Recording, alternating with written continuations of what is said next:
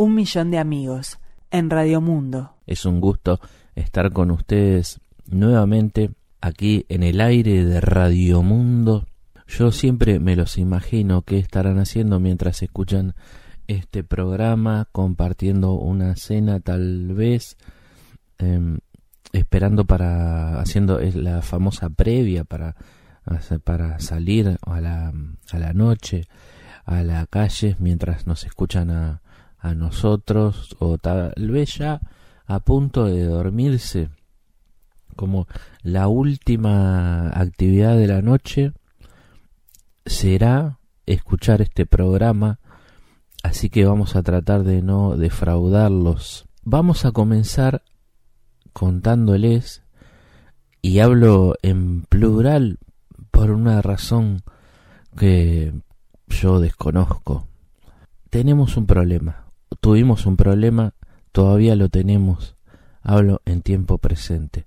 Como ustedes sabrán, los oyentes de Un Millón de Amigos, hace unas semanas comenzamos con una reforma importante en la radio, es decir, eh, vamos a tener un nuevo estudio, un nuevo estudio de grabación y salida al aire exclusivamente para Un Millón de Amigos, como lo han hecho otros grandes como Mario Pargolini, Luis Carlos Cotelo, Alfredo Citarrosa. En realidad creo que, que, hay unos estudios Alfredo Citarrosa, pero mm, fue después que se murió que le pusieron el nombre a unos estudios, los estudios Alfredo Citarrosa. Me parece, no estoy muy seguro, pero volvamos al, al inconveniente que necesito compartir con ustedes, no sin antes recordarles que nos escriban a milloncartas arroba radiomundo.ui es fundamental porque este programa está hecho de sus cartas. Y como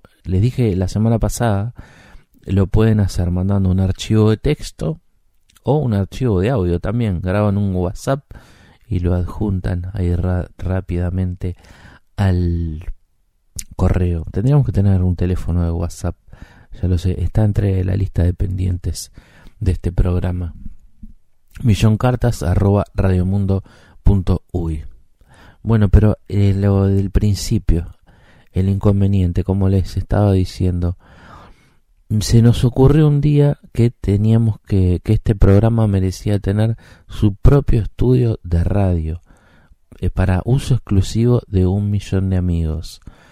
Ustedes sintieron que comenzó la obra, bueno, los golpes eran un poco molestos, pero es natural que con la maquinaria necesaria para eh, construir de cero sobre el estudio principal de Radio Mundo un nuevo, em, un nuevo espacio, era necesario eh, hacer un poco de ruido. Y bueno, con eso la verdad que no tuvimos ningún inconveniente y la llevamos bastante bien.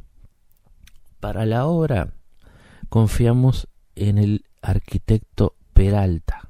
Venía bien recomendado.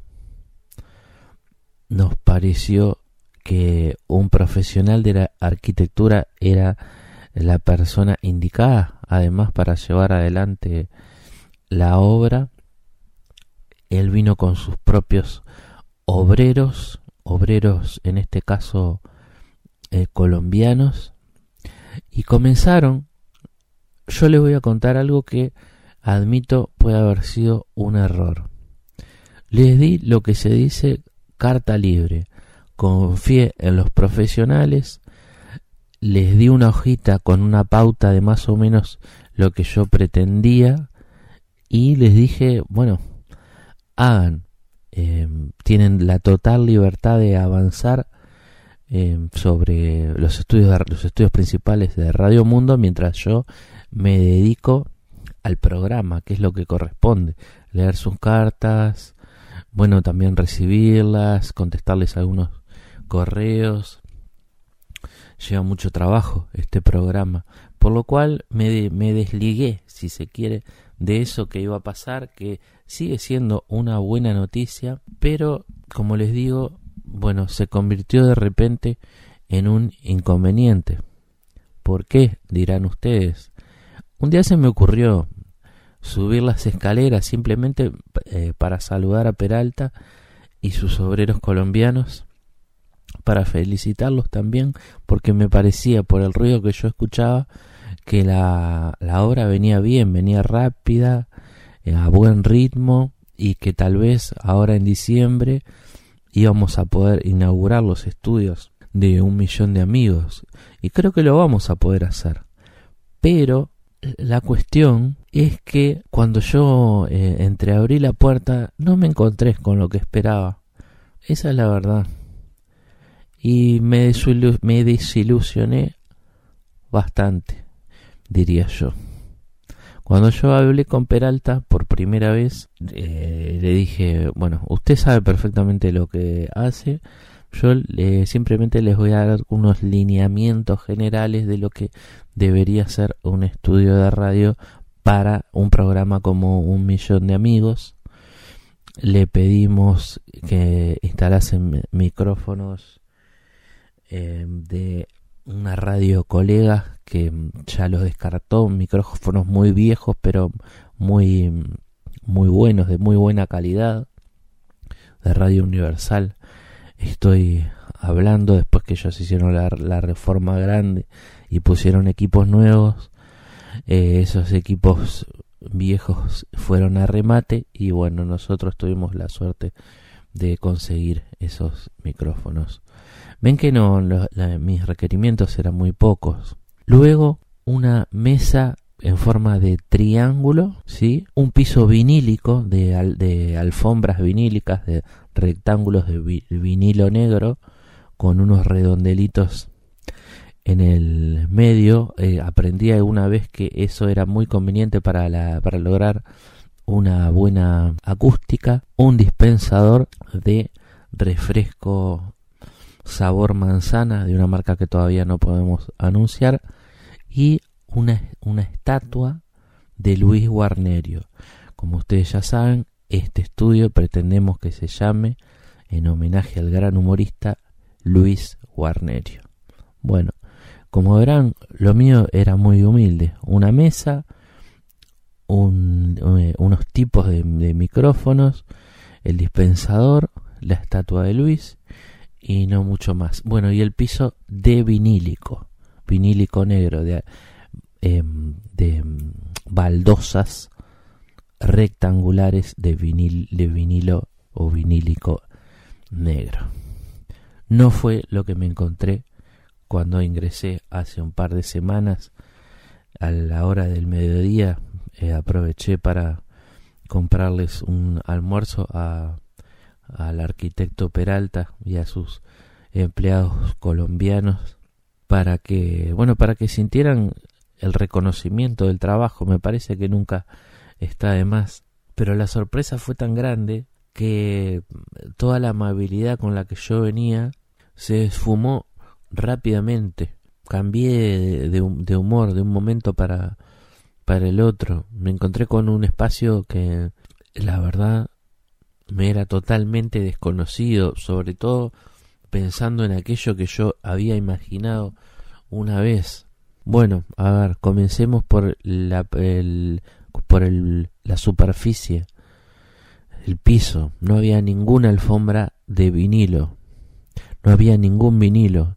Lo que sí encontré fue una, una gran alfombra, no sé de qué procedencia, creo que de la India, con una especie de dragones mezclados con tigres y unas flores exóticas de muchos colores. Las llegué a pisar, me pareció eh, al, al, al tacto muy cómoda, pero no era para nada lo que yo quería. Eso por un lado.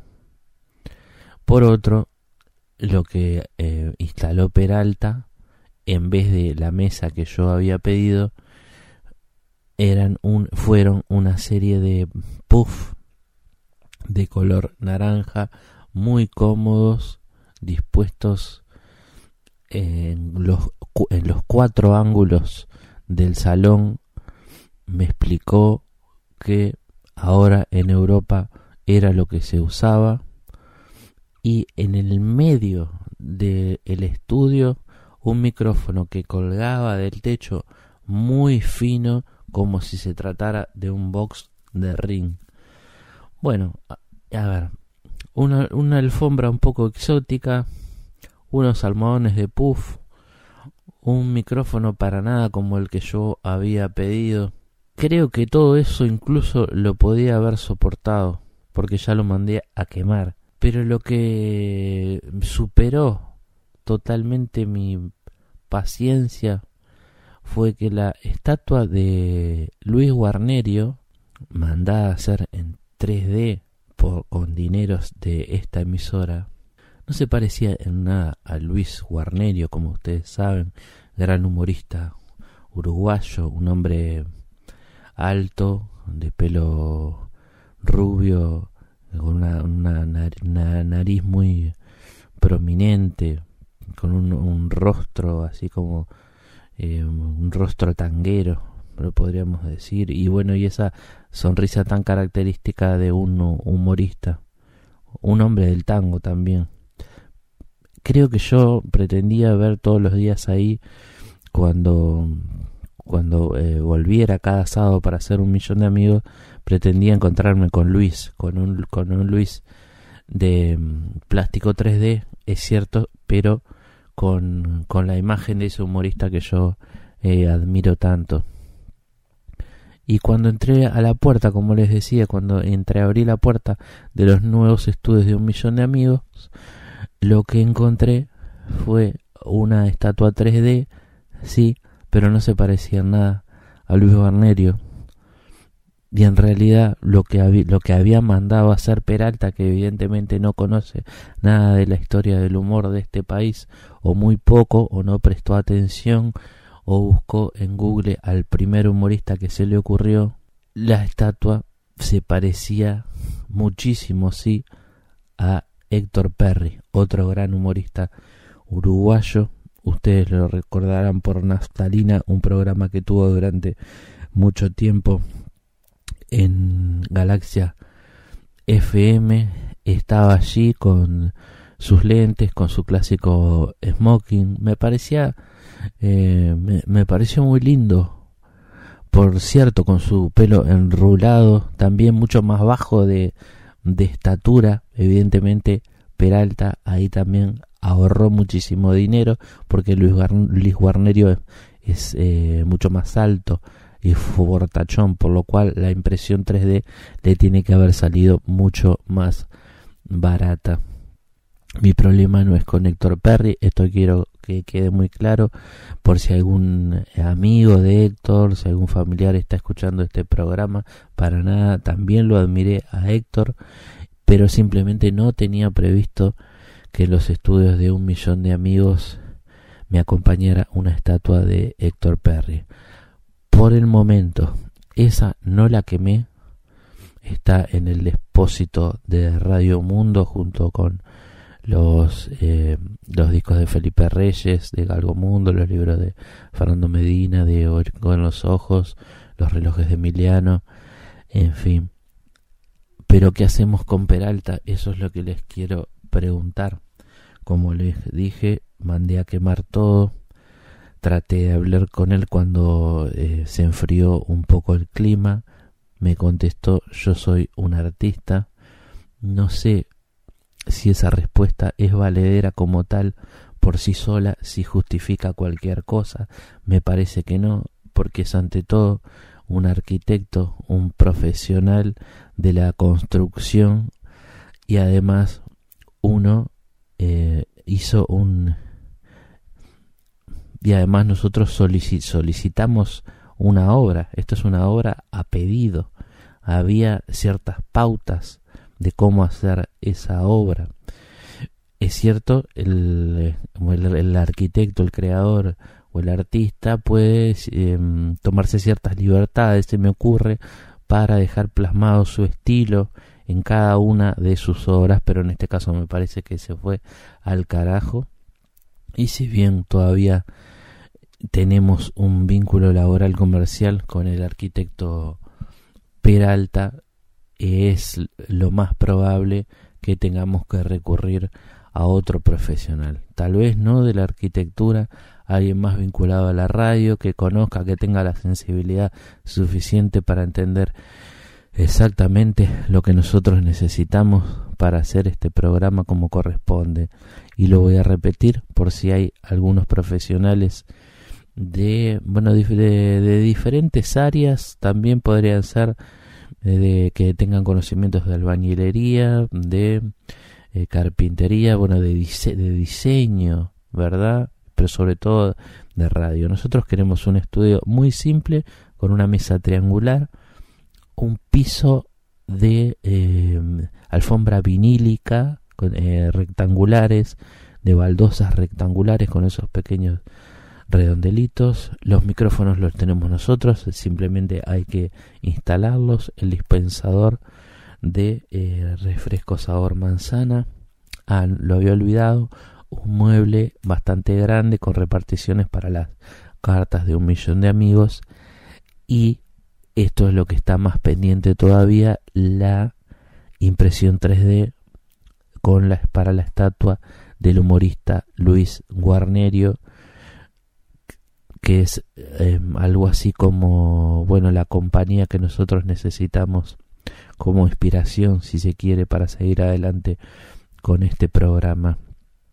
Yo no les voy a decir que no que no que no contraten a Peralta como arquitecto, seguramente muchos eh, puedan seguir su estilo y hasta les guste este no sé cómo decirlo, es bueno, es un hombre que es un hombre muy viajado y que le, le gusta eh, reflejar en su que quede reflejada en cada una de sus obras también todo su su universo que está hecho con em, cosas de diferentes países como esta alfombra con dragones y con tigres creo que eran ya no me acuerdo porque sé, eso se quemó se quema muy rápidamente ese material, no lo sabíamos. Eh, casi tenemos un, un, problema más grande, pero por suerte se solucionó rápidamente. Bueno, dicho lo cual, tal vez esto no, no es lo que ustedes querían escuchar para comenzar un programa de un millón de amigos. Tenemos cartas, no se preocupen. Eh, a continuación las vamos a leer. Bueno, vamos llegando al final del bloque 1 y estamos con Lena, que es la comentarista del programa, para que nos diga cómo, cómo viene el programa. Bueno, para mí, bueno, como siempre, cada vez que cambio un poco de opinión, pero mm, viene bastante bien, un poco loco por ahora, pero bien.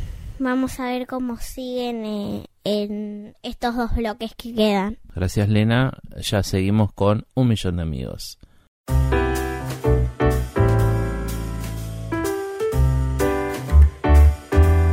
Un millón de amigos.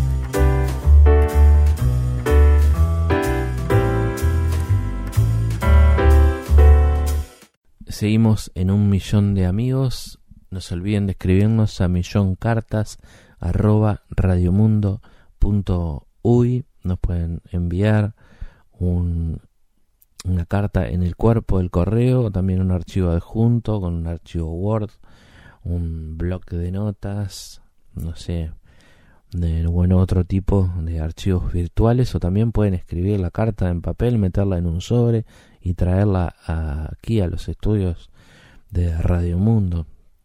La otra alternativa es que nos manden la carta leída a través de un archivo de audio que es muy fácil. Por Telegram, por WhatsApp, lo graban y lo adjuntan al correo, al correo de millón cartas arroba radiomundo.uy. Hoy es 2 de octubre, Día del Patrimonio. Estamos aquí en vivo en los estudios de Radio Mundo y diría que el principal patrimonio que tiene este programa, el que tiene ahora y el que tendrá en un futuro, son las cartas que ustedes nos envían.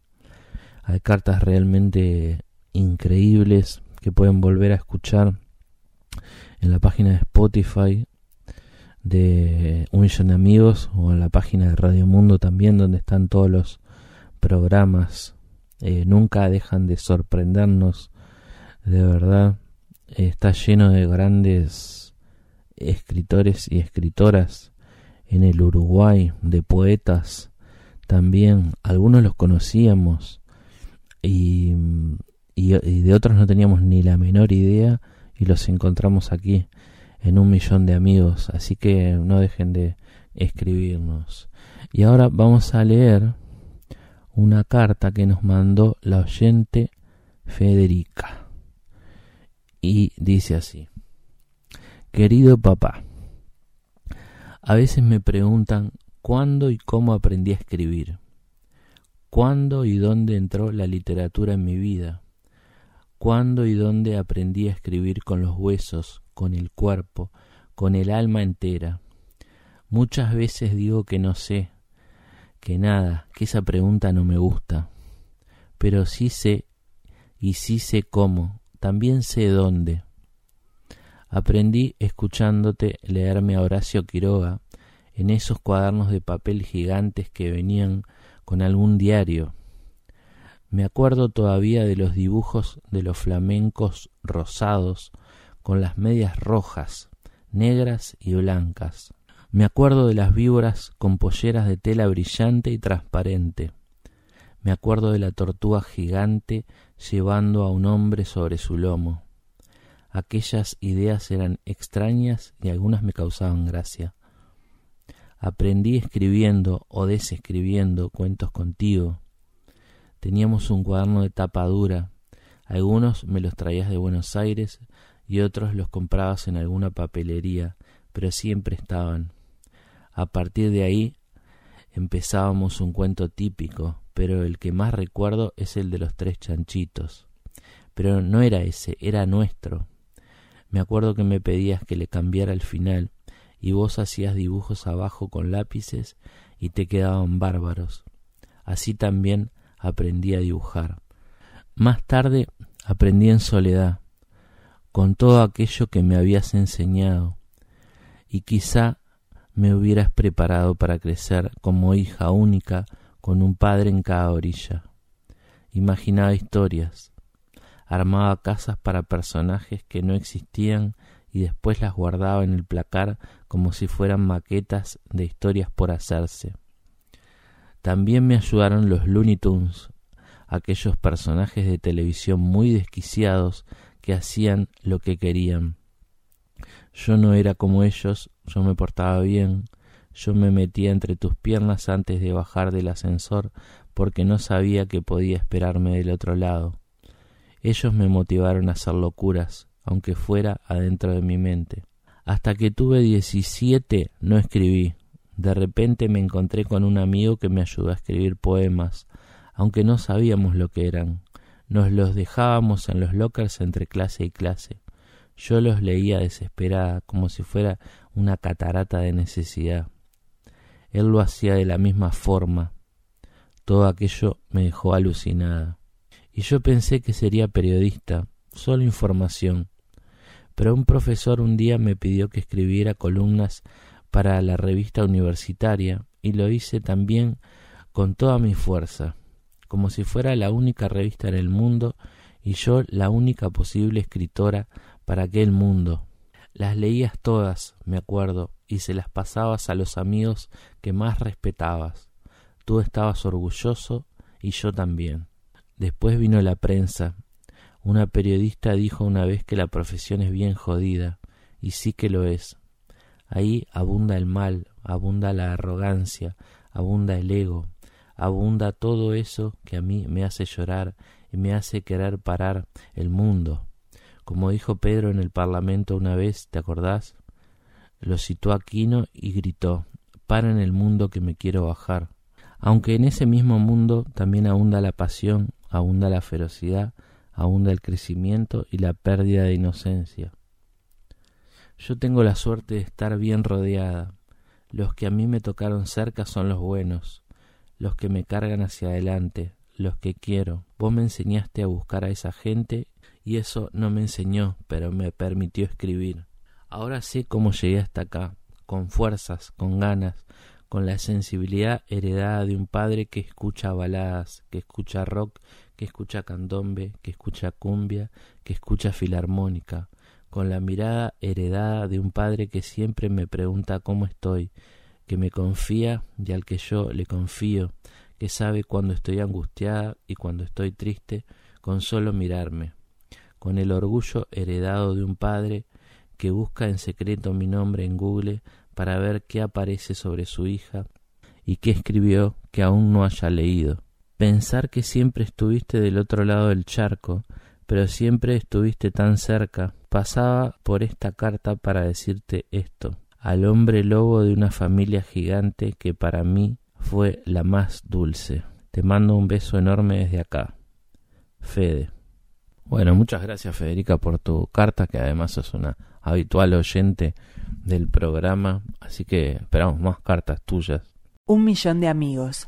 Y ahora vamos a buscar otra de los cajones aquí de Radio Mundo y tenemos una nueva carta del oyente Luis. No sé si ustedes han seguido la, la saga. Digamos que mm, hubo una primera en donde Luis le manifestó su amor a una persona, no daba demasiados datos, eh, lo que eh, proponía ahí en esa primera carta eran como unas pistas para que eh, la oyente, si, si casi por casualidad estaba escuchando este programa, se enterase o se enterara eh, del amor que este hombre sentía por ella. Bueno, a partir de ahí se sucedieron una cantidad de cartas impresionantes, aparecieron otras personas también involucradas. Y hoy recibimos una nueva carta de Luis contando, bueno, sus últimas novedades. Y dice así: Estimado Federico, animado por su comprometida lectura de mi carta, inflé mi bicicleta y salí en busca de mi amada muy seguro de mi éxito. Quiero decirle que su programa tiene una gran audiencia a juzgar por lo que me encontré en el camino. Tomé Gaboto a contramano, esquina Canelones, encontré una blusa colgando de una banderola. Siguiendo por Gaboto a mitad de cuadra, un pañuelo asomaba por otra banderola. Al doblar por Maldonado hacia el centro, algún chistoso colgó un boxer. Esquina Minas una toalla asomaba de un baño. Hasta vi una malla que flameaba en una antena de una azotea.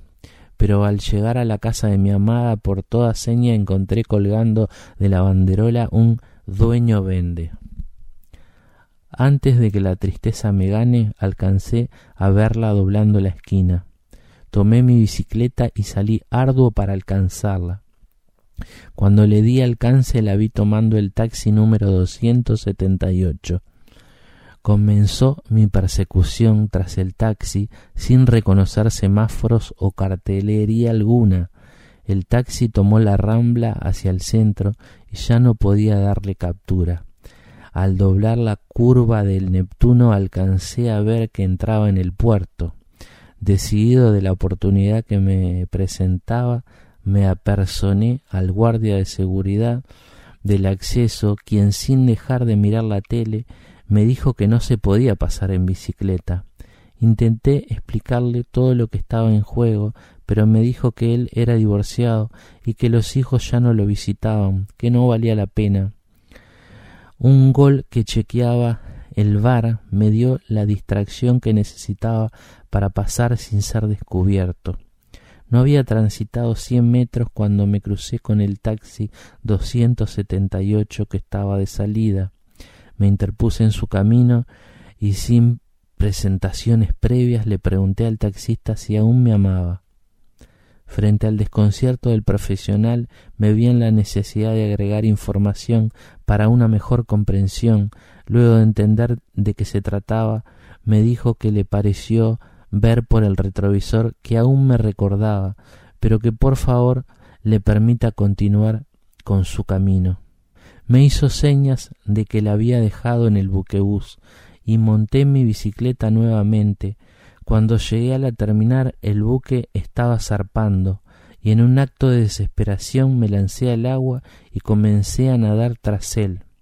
Aparentemente una normativa prohíbe perseguir los sueños en la bahía de Montevideo, y esto devino en una estadía en el destacamiento de prefectura del puerto. Me permitieron hacer una llamada y disqué para la radio preguntando por usted, pero me dijeron que no estaba. Luego de explicar la situación, Cotelo me dijo que no se atendían problemas policiales. Con el cambio de turno apareció un cabo de primera que se había noviado hace poco y me facilitó la salida. Me pregunto qué salió mal. Quizás al leer la carta un acento, una pausa o el tono no fueron del todo adecuados. Quizás algo lo distrajo justo en el momento más importante. No lo sé. ¿Qué otra cosa podría ser?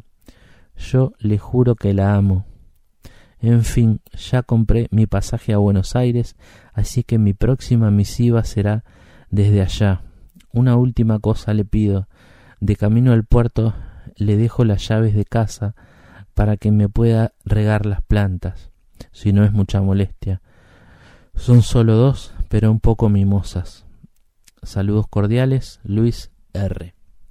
Bueno, muchas gracias. Luis, seguimos tu aventura, esperamos nuevos capítulos. La verdad que está muy entretenida y te felicitamos además por tomarte el trabajo de compartirla con nosotros más allá de lo que puedes estar sintiendo como más personalmente o más íntimamente. Eh, y tal vez eh, hoy mismo hay novedades. Nos puedes, nos puedes avisar, venite hasta acá, hasta las puertas de la radio. Eh, como sea, esperamos saber más de, de bueno, de, de ti, de tu amada, y de tu historia. Bueno, volvemos con Lena para ver cómo salió este segundo bloque. Bueno, no sé, pero creo que está un poquito, eh, bueno, loco como, como el pasado, pero, pero bastante bien, ¿eh? Un poco un poquito, no sé, un poquito, no sé cómo hacerlo, un poquito chistoso. Pero bien, vamos a ver cómo sigue este último bloque. Millón de amigos. Y finalmente está Adolfo. Adolfo es el más moderado, nada de locas pasiones. Su palabra preferida es calma, o dice esperemos, esperemos. Es licenciado en ciencias políticas y tiene un don para la palabra. Puede hablar poco y no decir nada, pero también puede hablar mucho y no decir nada. Es ambiguo, vano, a veces provocador, pero de una forma extraña. Rara vez dice algo importante y le gusta llegar primero al Nueva Palmira. Se sienta en el medio, se, se pide un whisky y cruza las piernas se permite una sonrisa y no tiene particular simpatía por ninguno de sus dos enemigos. Cuando llegan los invita a que lo abracen. Nadie le da pelota, pero igualmente hace la mímica. A las nueve, de lunes a viernes, se sientan los tres en el sillón. ¿Qué pasa? En el primer capítulo nadie dice una palabra, ya se sabe que hay un enojo que viene acumulado. Los podemos ver a Walter y a Schubert de ceño fruncido. Walter mastica tabaco y tiene los brazos cruzados. Schubert suspira, como buscando una solución, pero también lo cagaría trompadas a Walter si le da un pie nada más. A ninguno de los dos les interese, a ninguno de los dos les interesa lo que tiene para decir Adolfo es como un segundo de enemigo, un asunto para después. Pero el asunto es que Adolfo es al que más le gusta hablar. En el segundo capítulo empieza hablando él. Amigos, les dice, y les pone una mano en el hombro a cada uno. Si bien esto es serio, de alguna forma lo podemos arreglar, y arranca. Pero es que Adolfo no dice nada, cae en lugares comunes, en cosas sabidas, las dice de forma suave y contundente, pero no tiene ningún sentido de ser. Es como un borracho pero sin alcohol. No es un loco, usa un lenguaje frío y amable que de a poco y con el correr de los capítulos comenzará a enojar de verdad a Schubert y a Walter. Adolfo no para de hablar y puede resultar gracioso para la audiencia. En el episodio 5 Walter lo empieza a mirar frío y Schubert le pide por favor que se calle la boca de una vez, que no aporta nada con su palabrerío, que entre en razón, que vive en otro mundo, un mundo absolutamente incomprensible. Y entonces, mientras se lo dice, piensa si no será que este Adolfo lo hace a propósito. Y no sería raro porque vive un poco de esto, de vender humo rancio, aunque lleve un traje impecable y buen perfume, aunque tenga un título que le abre las puertas de muchos lugares, Adolfo es un ser despreciable y Walter ya lo sabía. Los dos entonces se dan cuentas. Los dos entonces se dan cuenta, Walter y Schubert, que el enemigo a vencer es Adolfo, que no ha hecho nada, no ha dicho nada, no se la juega por nada como ellos, porque Schubert tiene muy claro cuáles son los derechos humanos y Walter está cegado por el odio, la rabia y la grasa negra. No quiere a, no quiere a nadie, aunque dicho esto, piensa que podría estar de acuerdo con Schubert. aunque dicho esto, piensa que podría estar de acuerdo con Schubert sobre Adolfo, que se pasó de castaño oscuro. No es solamente la, no es solamente la perorata. Al final, ¿quién se piensa que es? ¿Qué hace ahí entre los dos? ¿Quién lo mandó? ¿No se puede callar la boca? ¿Quién es realmente Adolfo? No se le conoce realmente un origen más allá de sus credenciales. ¿Quién le abrió las puertas del Nueva Palmira? Enemigos se llamaría la serie. Yo puedo hablar con el club y conozco un lugar en la Avenida General Flores donde hay un montón de sillones muy lindos. Si les gusta, aquí les dejo mi WhatsApp. Saluda atentamente Federico. Un millón de amigos. Seguimos en un millón de amigos. No se olvidaron, ¿verdad? De escribirnos a milloncartas arroba radiomundo.uy. Lo están haciendo en este preciso momento. Bueno, no tiene por qué ser ahora. Mejor cuando termine el programa. Inspirados tal vez por algo que escucharon aquí. O capaz que ya tenían alguna idea de a quién le podían escribir. Si ya no lo hicieron. Capaz que tienen una carta escrita desde hace mucho tiempo y nunca la mandaron, bueno, es el momento, es la oportunidad.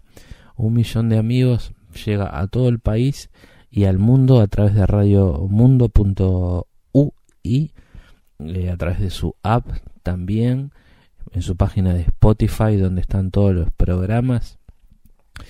Sería una sorpresa preciosa que alguien que está esperando recibir una carta de ustedes la reciba a través de nosotros.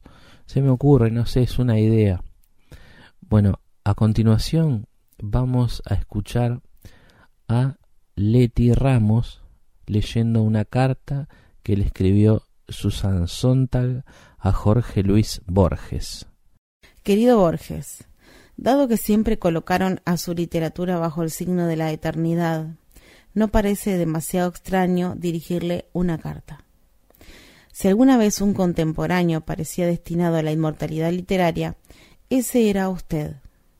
Usted era en gran medida el producto de su tiempo, de su cultura, y sin embargo sabía cómo trascender su tiempo, su cultura, de un modo que resulta bastante mágico.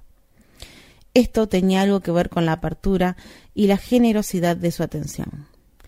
Era el menos egocéntrico, el más transparente de los escritores, así como el más artístico también tenía algo que ver con una pureza natural de espíritu. Aunque vivió entre nosotros durante un tiempo bastante prolongado, perfeccionó las prácticas de fastidio e indiferencia que también lo convirtieron en un experto viajero mental hacia otras eras. Tenía un sentido del tiempo diferente al de los demás. Las ideas comunes de pasado, presente y futuro parecían banales bajo su mirada. A usted le gustaba decir que cada momento del tiempo contiene el pasado y el futuro, citando, según recuerdo, al poeta Browning, que escribió algo así como El presente es el instante en el cual el futuro se derrumba en el pasado. Eso, por supuesto, formaba parte de su modestia, su gusto por encontrar sus ideas en las ideas de otros escritores. Esa modestia era parte de la seguridad de su presencia Usted era un descubridor de nuevas alegrías.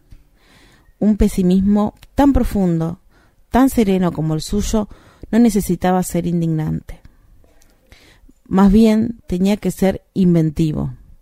Y usted era, sobre todo, inventivo. La serenidad y la trascendencia del ser que usted encontró son, para mí, ejemplares. Usted demostró de qué manera no es necesario ser infeliz. Aunque uno pueda ser completamente perspicaz y esclarecido sobre lo terrible que es todo.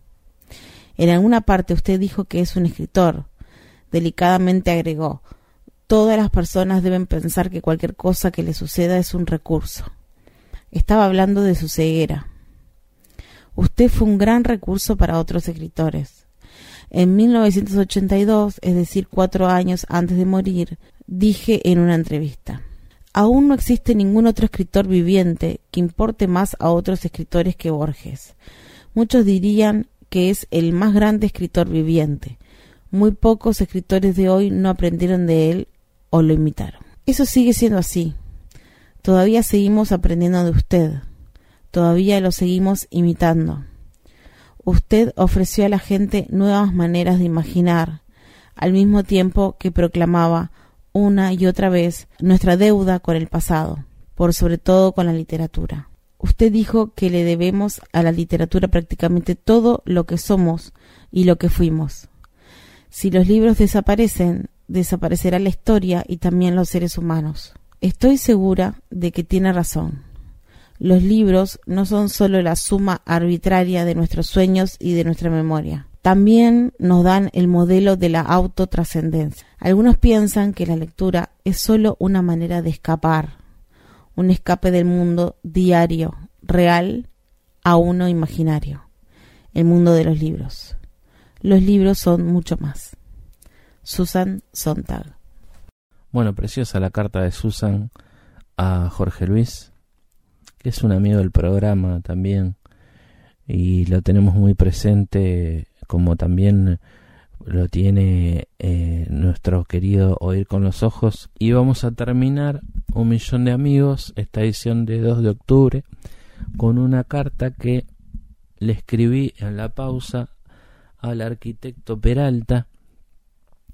Me parece la mejor manera de resolver este asunto, que quede por escrito y sellado por el escribano de la radio la forma en la que vamos a continuar eh, o no con las obras. Con las obras vamos a continuar, lo que no sabemos si vamos a continuar es con, con la participación del arquitecto Peralta. Se las leo, ustedes me dicen si habría algo que corregir o que cambiar, puede que algo esté fuera de lugar, que no corresponda, así que nos escriben a millón cartas arroba radiomundo.uy y en todo caso eh, la corregimos.